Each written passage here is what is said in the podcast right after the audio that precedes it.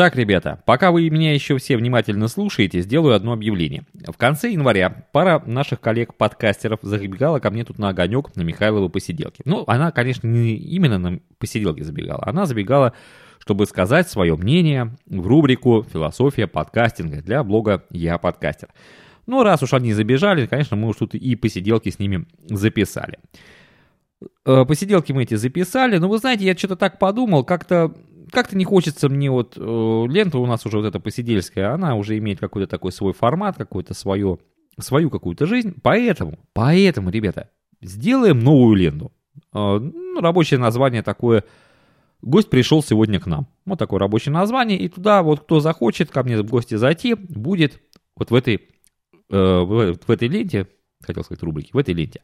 А посиделки останутся посиделками. Я, честно говоря, хочу взять, взять на грудь обязательства выпускать их каждый четверг. Ну или хотя бы каждую пятницу. Вот. А за это надо выпить. Поэтому наливай.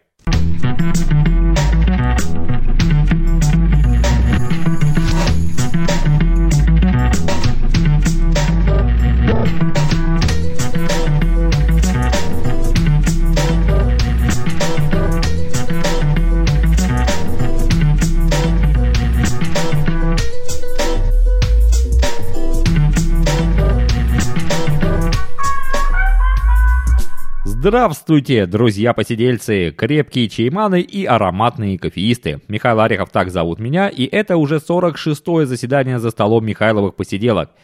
Сегодня за окном февраль, да, начало февраля, это уже второй, второй выпуск в феврале или первый выпуск второго сезона. Мы открыли второй сезон. Не верится, честно вам скажу, не верится. День сегодня восьмой. А за окном пасмурно, у нас, вы знаете, такая плюсовая температура, слякоть, ой, вообще все течет, ужас, тихий ужас, да. Вначале хочу поблагодарить всех, сказать всем большое спасибо, такое большое спасибо за теплые слова и поздравления, сказанные вами в мой адрес. И в адрес Михайловых посиделок. Пришли письма, и от Алексея Рубцова, и от Алекса Классика. Пришли письма Ребята, большое спасибо. Были еще переписки у меня э, ВКонтакте. Всех помню. Всем спасибо. Пора вот заводить новую папочку для сценария второго сезона, да? А что-то я ее не завел-то.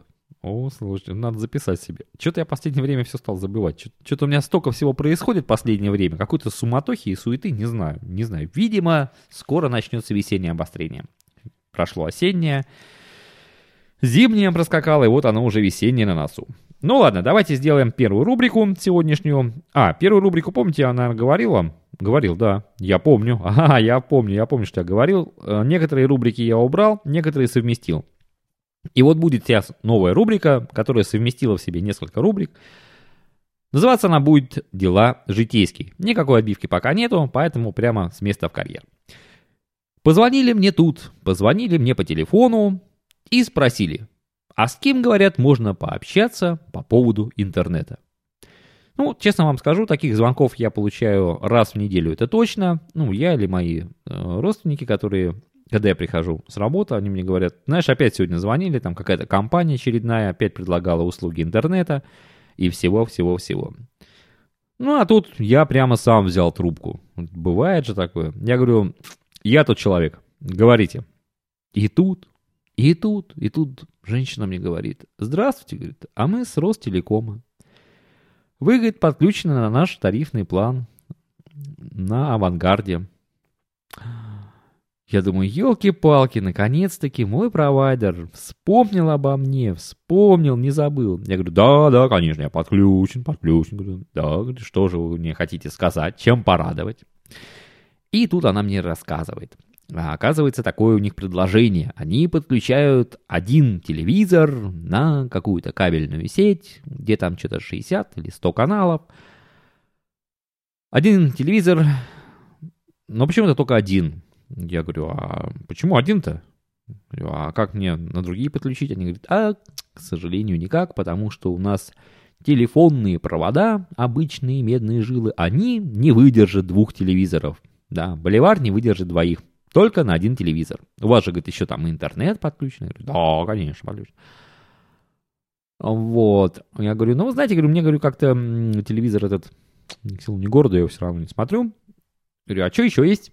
Говорю, вот мне, говорю, как бы это, Wi-Fi бы сделать по квартире. Она говорит, о, ну что, говорит, ну что. Конечно, конечно, говорит, мы вам можем дать новый модем Wi-Fi. Ваш, говорит, модем уже старый. Говорит, я, говорит, смотрю по тому, как, когда вас подключали, о, уже все старое, таких уже не выпускают, она мне говорит. Мы, говорит, вам можем поставить новый Wi-Fi модем, увеличить скорость плюс к этому там еще на 2 мегабайта. Я, честно говоря, не, вот э, когда начинается вопрос о скорости, там скорость доступа в сети, я, ребят, не качаю никаких фильмов, я не смотрю их, не знаю, может быть, потому что мне новые фильмы как-то неинтересны, я воспитан на старой школе. Уж не знаю, не знаю. Но все равно, как говорится, скорость побольше. Я говорю, хорошо. Говорю, а сколько, говорю, будет стоить? Она говорит, ну, если без телевидения, то будет стоить там что-то рублей 200. Я говорю, ой, вообще здорово. Говорю, ага. Говорю, куда обращаться? Она говорит, ну, можете прямо ко мне, заставить заявочку.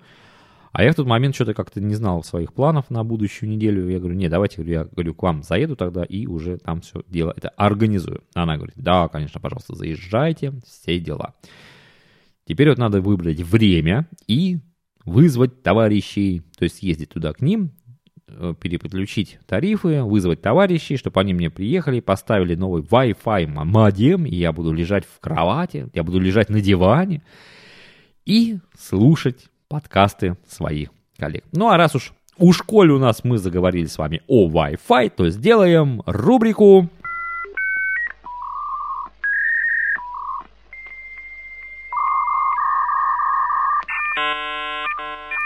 Рубрика «Найдена в сети». Вопрос. Как посмотреть, кто подключен к моему Wi-Fi роутеру? Ответ. После 12 ночи открываете входную дверь, окна и в полной тишине вырубаете интернет. Маты, доносящиеся с разных этажей, подскажут вам. Ну а мы продолжаем рубрику «Дела житейские». Напал тут на меня, ребята, Роботун. О, напал, серьезно накрыл.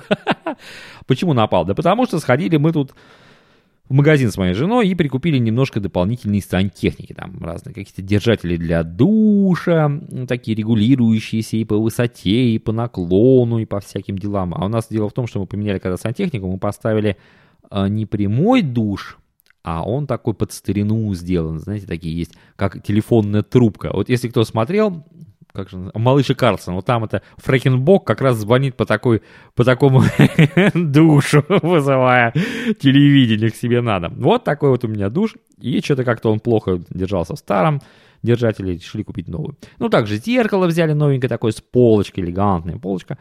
А еще взяли новый держатель для туалетной бумаги, потому что старый держатель дети разобрали на запчасти и куда-то их растянули и не найти, все не найти. Как дернешь за бумагу, она валится оттуда, вываливается куда-то на пол, укатывается. Короче, тихий ужас. Вот, и стал у меня выбор. Стал, надо все вешать, все надо вешать, а вешать надо сверлить. И сверлить, и не просто сверлить, а долбить. И вот у меня встал выбор, шуметь или по-тихому все это дело сделать. Ах, как мне хотелось сначала пошуметь. Думаю, сейчас я возьму перфоратор, как туда вставлю такой... Чтоб у соседей штукатурка посыпалась. Но потом я подумал, а вдруг, думаю, вот в моем доме живет коллега-подкастер. И вот как раз в этот момент он собрался с мыслями и решил записать свой поток. Ну и, короче говоря, решил я все делать по-тихому. Выбрал я второе. Э, второй, так сказать, способ. Нашел такое сверло, тихонечко все просверлил. Но пришлось немножко пошуметь, потому что это сверло чуть-чуть не досверлило. Но ничего. Хотя, э, честно говоря, вот когда я досверлил, э, столкнулся я вот на этом держателе душа с крепежом. Ну, такой отвратительный крепеж. Ну, я не знаю, ну кто его собирает? Ну, почему этот саморез не закрутился на целый сантиметр в этот дюбель? Я не понимаю. Его кто туда? Девочка какая-то там с распущенными ресницами э, положила? Или там мастер, который не один дюбель поставил? Что за подход такой к крепежу? Хорошо, у меня там этого крепежа целая куча. А вот если бы не было, вот что делать? Это большой минус, большой минус. Я не буду говорить, какой фирме, пусть ей будет стыдно так, да. Вот, но Роботун меня не отпустил, ребята, после этого, а перешел в следующую рубрику.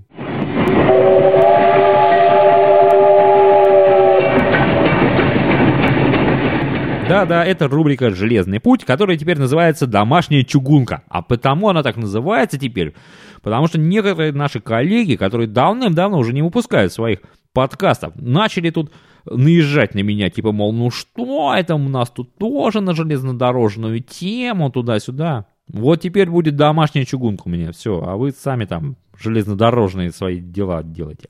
Итак, Работал я тут над планом грузовой станции и решил украсить местность деревьями. Ну, в компьютере у меня такая программа, помните, я, наверное, говорил, Скарм называется. Я скоро э, сделаю постик о ней. Интересная программа, достаточно простая, русифицированная, можно посмотреть в 3D, что-то там нарисовал. Много всякого рельсового материала. Так вот, решили мы местность украсить в этом 3D деревьями. А потом решили, а что бы нам здесь-то не сделать деревья, может попробуем. Начали мы искать, ну, покупные, конечно, очень, ну, очень дорогие деревья, очень дорогие. Там маленькое дерево 15 сантиметров высотой, оно стоит, ну, оно столько стоит, что я, я сосну могу так в лесу купить за такие деньги. Поэтому мы решили сделать это все дело сами. Нашли несколько способов, э, из которых остановились на одном. Он называется плетение многожильного электрического провода.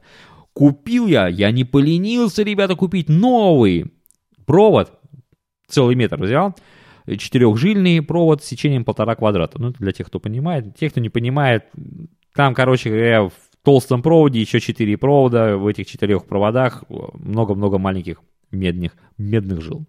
Так вот, из 40 сантиметров данного провода, ну, там что больше мы пока не успели накрутить, из 40 сантиметров у нас получилось два остова сосны, три остова мелких деревьев, ну, таких, если перевести в натуральный масштаб, метра по 3-4 и еще 4 остова куста. Меня это, в принципе, устроило. Единственное, меня не устроила их пропайка, потому что, во-первых, ушло много олова на это дело, я не знал. И потом у меня очень слабый паяльник, надо мне прикупить какой-нибудь нормальный, хороший такой агрегат, чтобы это все дело пролуживать. Сейчас мы решили все сначала сплести, все, все вот эти вот э, остовы, а потом перейти к следующей стадии, которая там позволяет делать уже маленькие веточки, а потом уже и вообще красиво украшать, чтобы было ну просто, просто как натуральное дерево. Да. А еще мы решили изготовить фонари, освещение типа шляпа. Знаете, такие раньше, вот, кто помнит, вот, кто помнит, помните ли вы эти фонари типа шляпа? Они раньше висели в городах, они раньше висели на складах, на улицах где они только не висели. Они, кстати, до сих пор где-то висели там на Васильевском острове. Я, так, я целую фотогалерею нашел этих фонарей. Ребята, я смотрел, рассматривал в деталях, как они крепятся, как там что. Ой, как это интересно. Сколько воспоминаний нахлынуло на меня при рассматривании данных фонарей. Да. Но и это еще не все. Да, мы решили попробовать сделать маленький карликовый маневровый светофор с белыми и синими фонарями. Знаете, такие есть белые и синие фонари. Вот вы никогда не задумывались, а что же это такие за фонари? Белые и синие. Почему они такие белые и синие? Я давно задумывался над этим, но все что-то как-то мне было не посмотреть вообще для чего это надо, а оказалось, что на белый, на лунно-белый можно ехать, а на синий нельзя. Вот такая загвоздка железнодорожная. Это товарищам железнодорожникам, да, тоже, чтобы почаще выпускали там свои подкасты и просвещали людей. Вот, теперь мы собираем по ним материал. Мы уже купили два светодиода. Маленькие такие светодиоды, прям стоят, блин, 30 рублей за один светодиод. Обалдеть. А еще мы набрали всяких фото, Вообще, честно говоря, вот, ребят, моделизм, он подразумевает под собой работу всего организма, а особенности головы. То есть сначала думает голова, она там что-то варит, у нее там кипит, там такое, а потом эта голова рукам покоя не дает. И ногам, кстати говоря, тоже. Да, ну вообще интересно, надо вот и материал собрать о том, как это все дело выглядело, как вот этот объект, вот он каким он был, как он работал, разобраться, подсмотреть, как он обслуживался. Потом надо придумать, из чего вообще все это сделать, где это все дело найти, эти комплектующие. То есть столько вопросов возникает. Голова, я говорю, что-то все смотришь, думаешь туда-сюда, тут сел за стол, ложку взял и думаешь, хоп, куда бы ее там, чтобы ее так переделать. Елки-палки. Да, голова кипит, работун шуршит, дым идет. Вообще все дела. Да, Но, кстати говоря, соображение может помочь не только э, в изготовлении макетов, но и в весьма интересных ситуациях. И в подтверждение своих слов привожу пример.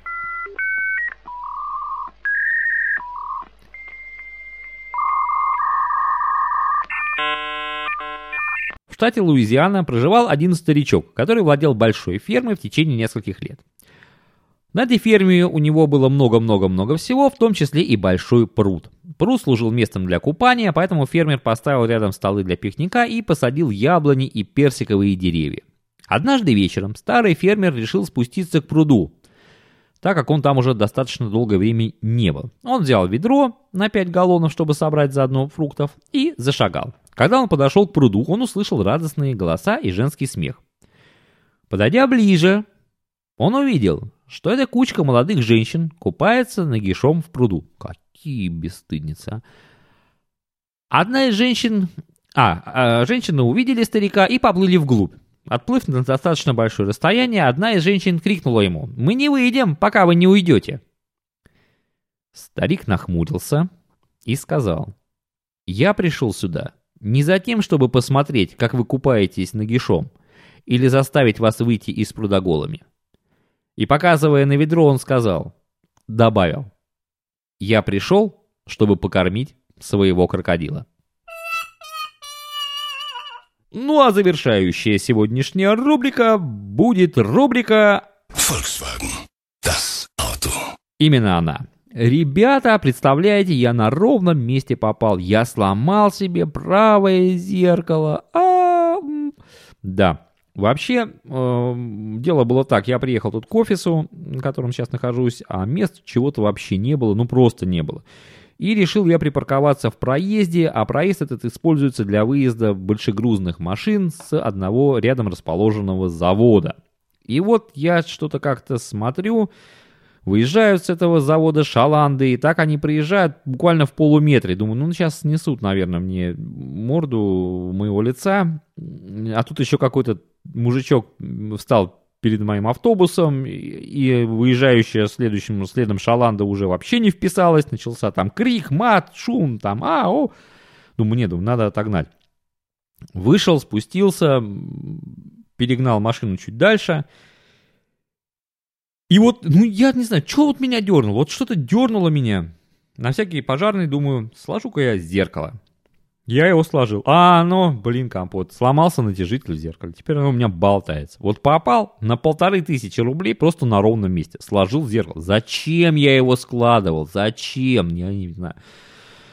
Хотя, знаете, честно говоря, вот не мой был тогда день, совсем был не мой день. Ну вот бывает, знаете, так встанешь утром, встанешь, наметишь себе пару-тройку таких хороших подвигов, которые надо совершить сегодня. И тут то тюлень позвонит, то олень, то еще какая-то дребедень. И подвиги эти не совершаются. Да. А у вас такое бывает? Эх, я думаю, что тоже бывает. Поделитесь со мной в комментариях. И не отчаивайтесь. Не отчаивайтесь, друзья. Потому что прекрасен наш союз. А особенно он прекрасен за столом Михайловых посиделок. Заходите на чашечку чайку, кофейку, посидим, да за жизнь поговорим. Всегда ваш Михаил Орехов. Пока. Помните,